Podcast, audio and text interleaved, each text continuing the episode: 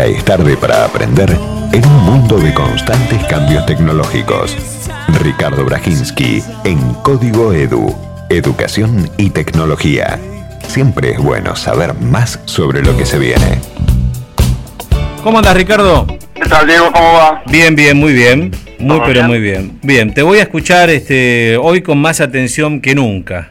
Escuché, escúchame, cuando uno dice que está estudiando en la universidad, Sí. ¿no? ¿Qué, qué piensan normalmente? ¿Que ¿A dónde va? Que uno va a la universidad, ¿no? Sí, total. Es habitual, ¿no? Voy a la universidad, ¿no? Eh, bueno, a un lugar físico. Bueno, vos sabés que con la tecnología ahora cada vez es posible, cada vez es más posible estudiar lo mismo, hasta si eso vamos, pero eh, a distancia, ¿no? Claro. O sea que todo lo que tiene que ver con educación a distancia y universitaria ya existe desde hace años. Antes eran los cuadernillos, hasta videocassette hubo, Sí. ¿no? Que llegaban a través del correo, ¿no? Pero lo cierto es que con la tecnología, hoy ya es posible estudiar casi, casi, casi como si estuvieras frente a un profesor, ¿no? ¿Por qué? Porque no solo porque hoy día desde el celular y, y- y una computadora estás conectado, sino que el- todo lo, lo que tiene que ver con los sistemas, eh, las aplicaciones, las plataformas, inclusive la inteligencia artificial que hay por detrás, ¿no? Digamos, todo, si uno hace una muy buena plataforma, lo que se permite es hasta, podría llegar a ser, hasta inclusive tenés más herramientas para, para, para todo lo que tiene que ver con la educación, ¿no? Después, bueno, estamos en un periodo de transición inicial, qué sé yo, pero lo que te permite la, la tecnología es enorme, ¿no? Y hoy en la Argentina son cada vez más los estudiantes que están estudiando de esta manera. No, a ver, es para un perfil en particular, no es para el, la- el típico, o, por lo menos por, el momento, ¿no? Para el, la- el típico joven que termina la secundaria en un centro urbano eh, y va a la universidad. Eso todavía sigue siendo más la universidad presencial, ¿no? Estamos hablando de una persona de la ciudad de Buenos Aires, del Gran Buenos Aires, termina la, la secundaria, entra a la universidad, bueno, puede ir a la UBA, otras privadas, qué sé yo, cualquiera. Eh, es más habitual que eh, introducirse en todo lo que tiene que ver con el mundo universitario de una manera más presencial porque viene acostumbrado a eso. Hay un montón de gente que vive en el interior del país, lejos de centros universitarios, o inclusive gente más un poquito más grande que, que este, que esta etapa de, de la vida, digamos, y que necesita formarse de, de manera eh, universitaria. eh, son cada vez más aquellos que eligen la, la eh, educación a distancia. Hoy en la Argentina hay 160 mil estudiantes que hacen carrera de grado o tecnicaturas a distancia eh, y el número viene creciendo. En el último año que, que hay datos disponibles, que es del 2017, se anotaron 64 mil, lo que está marcando un crecimiento. La Argentina hoy ofrece 630 carreras para hacer a distancia entre universidades públicas y privadas y lo que lo que se está haciendo en la Argentina, por lo menos a partir de iniciativas oficiales, porque hay una preocupación que tiene que ver con respecto a la calidad de estos de estas carreras que se dan a distancia. ¿Me seguís, no, Diego? Sí, sí, sí, perfecto, sí. La calidad, ¿no? Porque, bueno, eh, a ver qué, qué es lo que pasa con eso. Y se llegó a un acuerdo entre las autoridades del Ministerio de Educación junto con el sistema universitario, tanto público y privado, a través del, del- de las organizaciones que reúnen a los rectores públicos y privados, para avanzar en un, en un sistema de evaluación eh, bastante estricto de las carreras que se dan a distancia en la Argentina.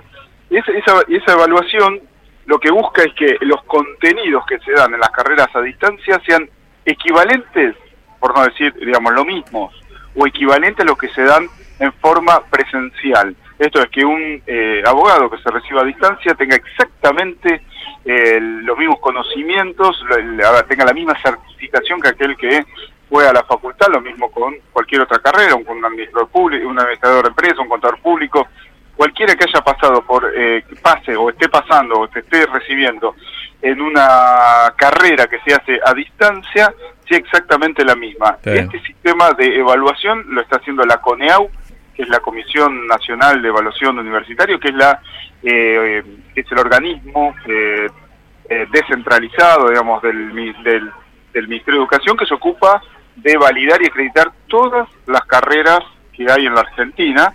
Ahora se metió especialmente a evaluar pormenorizadamente, pormenorizadamente lo que ocurre en la, en la educación a distancia. Em, hasta ahora se presentaron 132 de las universidades que ofrecen carreras a distancia. La evaluación es a las universidades y no las carreras, ¿no?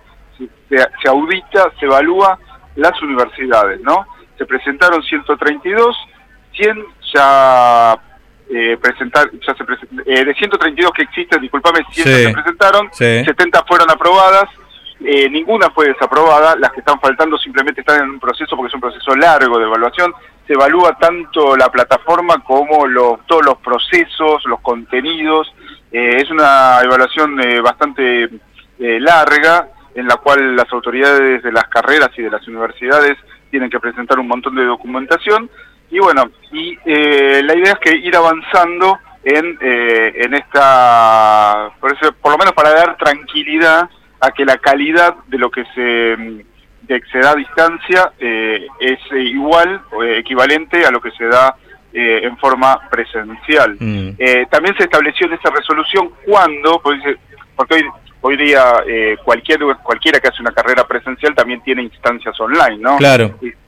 bueno, ¿cuándo se determina que una carrera es presencial y cuándo es, eh, cuándo es eh, a distancia? Y se estableció que si la carga eh, horaria es más del 50%, ya es considerada a distancia, ¿no? Entonces debe pasar por este sistema de evaluación. Eh, hay muchas que son eh, casi el, ya son el 100% a distancia, ¿no? Eh, y después, pero si es presencial y el 30% de las, eh, 30% o más de la carga horaria es eh, a distancia, aunque sean presencial, igual van a ser auditadas o están siendo auditadas, para decirlo mejor. Lo que pasa que en esto que contás, Ricardo, me, me, pongo del lado del alumno que, que, que fui, ¿no? Y que siempre me gusta hacer, porque siempre está bueno. El, tema es, eh, y voy a la segunda parte, el tema es la falta de tiempo. Y además es el atractivo que vos le generás a un alumno para que vaya a una instancia áulica. Porque si, el, no, si el aula sigue siendo eh, los pupitres, el pizarrón, el profesor hablando, con suerte una fibra, cuando no una tiza, no tiene mucho atractivo. Exactamente, a ver, las magistrales, las clases magistrales, como por ejemplo, creo que hoy va a estar eh, Manuel Castells dando una en, una facultad de Derecho, ¿no? Creo que prestigiosísimo este, académico español en comunicación. Eh, son muy vívidas porque, a ver, va una eminencia, se juntan todos y lo escuchan al que sabe. Claro. No el que administra el conocimiento dentro de una cátedra a veces sin mucho entusiasmo. Que no se enojen los profesores. ¿eh?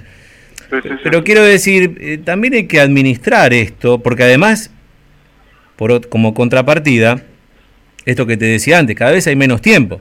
Yo me acuerdo las clases, no sé, las que daba profesores que, puedo recordar ahora, eh, como el profesor Rubendrí, por ejemplo, en la carrera de Sociología de la UBA, el profesor este, el Lucas Rubinich, Fortunato Marimachi. Realmente eran unas clases, este, para mí, para mí, ¿eh? inolvidables.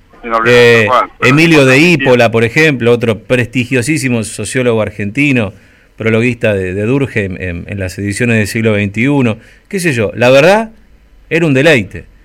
Pero eran, eran excepciones a la regla, porque después lo que venía era todo muy este, administrativo. Eh, bueno, pero, no, de demerezco, pero había materia que realmente daba para hacerlas a distancia.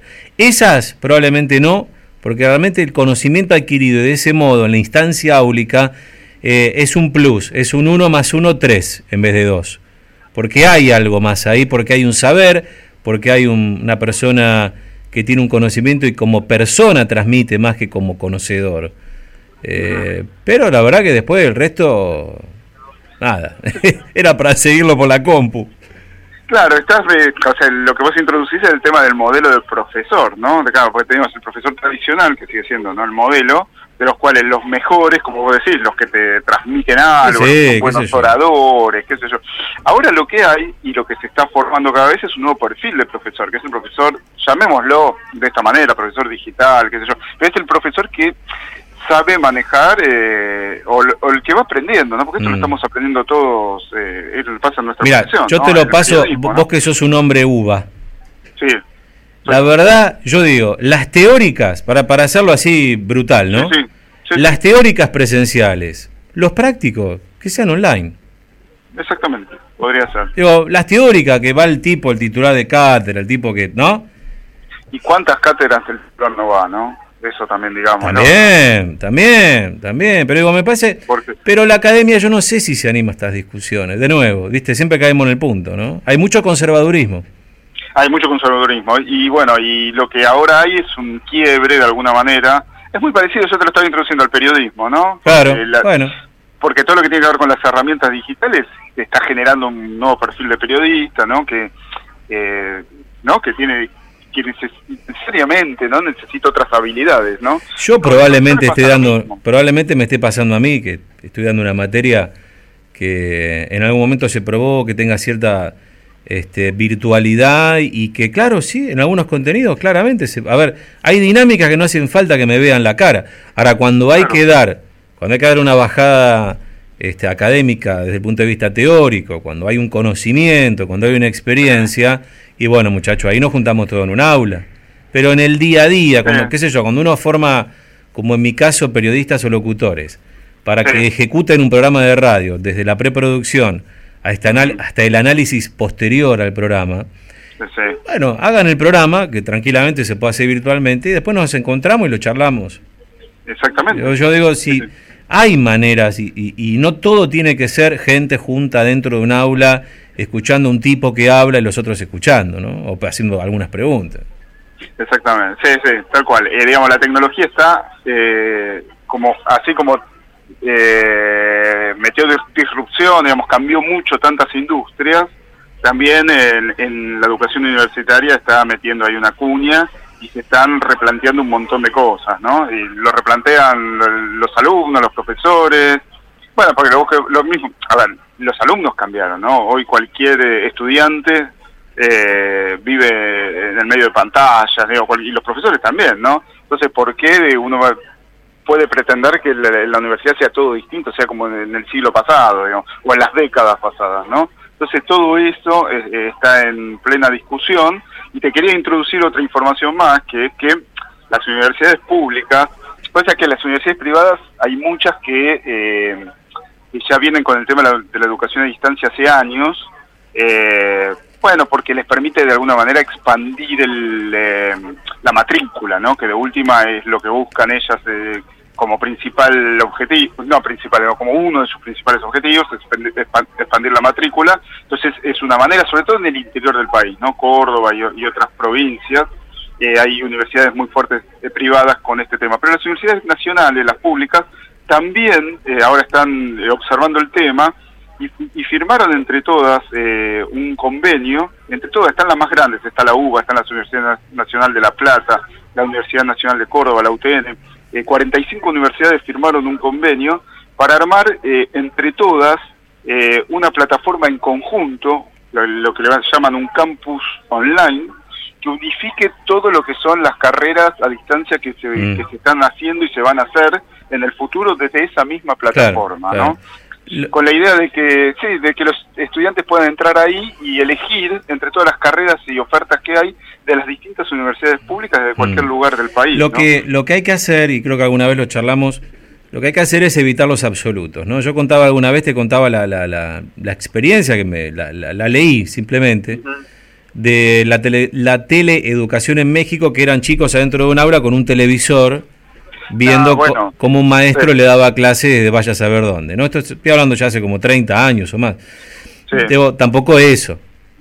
Y, y Eh. tampoco en una instancia como esa. Estamos hablando de gente de ya probablemente eh, o profesionales o gente de nivel Claro. universitario Claro. que tiene otras actividades y que la instancia áulica, yo eh, es más defiendo y te lo he dicho, yo creo que hasta en la primaria, probablemente la secundaria, no tengo ningún pro- no me molesta que haya un pizarrón con tiza, al contrario, me Claro. parece que es hasta mejor que la pizarra en algunas cosas, en otras no. Digo, no es que no es que tiene que haber computadora sofisticada, no, no, el aprendizaje tiene que haber una cosa de, de tradicional ahí que me parece que está bueno, el vínculo humano, me parece que está bueno. Pero conforme uno avanza en la formación, hay que también hacer más inteligente la, el- la transmisión de conocimiento, ¿no? Sí, digamos, a ver, algunas cositas, algunas cositas para señalar. Eh, la, la, la, educación a distancia tiene instancias presenciales. Claro, en todos los además. Casos, en todos los casos. Claro. Que, que es, en principio los exámenes, los exámenes son presenciales. Eh, según el tipo de universidad, establece alguna rutina de, de reunión con el profesor o con algún administrador que no sea el profesor, depende, viste, en qué, porque a veces llegan a pueblos donde eh, no hay eh, no hay un, centro universitario grande cerca, pero hay alguien, un tutor o alguien que, pueda responder preguntas. O sea, en principio la, eh, la que es a distancia no es total, nunca es totalmente a distancia, ¿no? y después, bueno, el tema de que vos me decías el televisor, ya a esta altura el televisor no tiene nada que ver con lo que estamos hablando hoy, ¿eh? porque o, el contacto con el profesor, inclusive hoy, bueno, con todo lo que tiene que ver con los sistemas de videoconferencia, ahora que la banda ancha está presente en todos lados, eh, hay instancias, depende de la plataforma que se use y todo, para hacer eh, videoconferencia sincrónica, ¿no? Porque hay, después lo que tiene la, educación a distancia, que tiene instancias sincrónicas y asincrónicas. Así lo llaman ellos, ¿eh? Esto es jerga, pero se entiende, se entiende muy bien, ¿no? Vos tenés, eh, de tal hora a tal hora es sincrónico, nos, juntamos todo y, nos sí o sí. Y después de lo sincrónico vos estudias cuando quieras y qué sé yo. Y ojo que todos los que saben, atención a esto, eh, que dicen que es mucho más difícil estudiar a distancia que estudiar en forma presencial, digo, porque, a ver, esto requiere de mucho auto... Sí, sí, la disciplina. La disciplina. y, por lo que estamos hablando de las evaluaciones a las, a, las carreras y todo, nadie te regala nada. Mm nadie te va a regalar porque... Sí, y además te digo que es un mercado económicamente, ¿no? Que lo están capitalizando mucho universidades del exterior. Sí, este, otra, y que al haber poca oferta local, hay gente que está dispuesta... Yo conozco un caso puntual de un, eh, un este, ingeniero que está estudiando filosofía.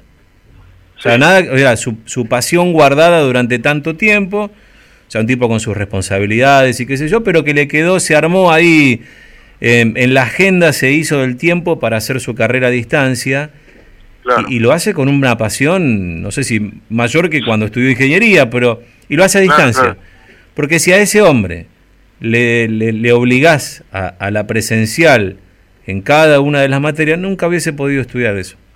Claro, por eso decía cuando yo iniciaba este, este, esta columna, ¿no? El tema de cuáles son los perfiles hoy día, hoy esto puede cambiar, ¿no? Pero hoy cuál es el perfil de los que van a la presencial y a la distancia. La presencial siguen siendo eh, eh, pibes muy jóvenes eh, que están saliendo de la secundaria, que todavía necesitan, o sea, están bastante verdes, digamos, y necesitan introducirse en todo lo que tiene que ver con los estudios universitarios, que, no son muy distintos a los, al, estudio en la secundaria, entonces necesitan de toda una nueva dinámica, de conocer todas las formas nuevas de estudiar, que necesitan más acompañamiento, que necesitan más contacto con otros jóvenes, bueno, eso sigue siendo... Y que es necesario, es más te diría, las primeras partes de las carreras que son más genéricas, eh, sí necesariamente tienen que ser presenciales, me parece. Y bueno, ahí es un debate, hay gente que dice que no, pero bueno. Ah, bueno, está bien, pero está bueno. como todo, ¿viste? Pero seguro que nos vamos a poner más de acuerdo en que las partes de las especializaciones, ya ahí se puede pensar más en eso. Sí, totalmente, totalmente. Ahí sí, sí, sí, sí. Bueno, igual se puede debatir y todo está en construcción. Lo que sí está bueno, me parece tener en cuenta que esto llegó para quedarse, que está cambiando, así como la, tecnología nos cambia en todo, también está ya está cambiando fuerte todo lo que tiene que ver con el modelo, el modelo, ¿no? O el formato universitario eh, y bueno, y eso obvio, ¿no? Cambiamos las personas, cambian la forma de relacionarnos, ¿no? La, forma que nos, relacionamos, la forma en que aprendemos y, todo eso. Y que esto también está permeando en la universidad, aunque como vos decís, hay mm. sectores muy muy conservadores, muy tradicionales, por que, que no quieren ni escuchar hablar de esto, ¿no? Y no, no, vale. no, me lo, no me toquen esto. Pero bueno, todo va, va, va a ir evolucionando. Sí. Absolutamente. Bueno, Ricardo, gracias, ¿eh? No, nada, ¿eh? Bueno, la seguimos. La seguimos a distancia. tal cual. Un fuerte abrazo. Un abrazo, gracias. Ricardo Brajinski.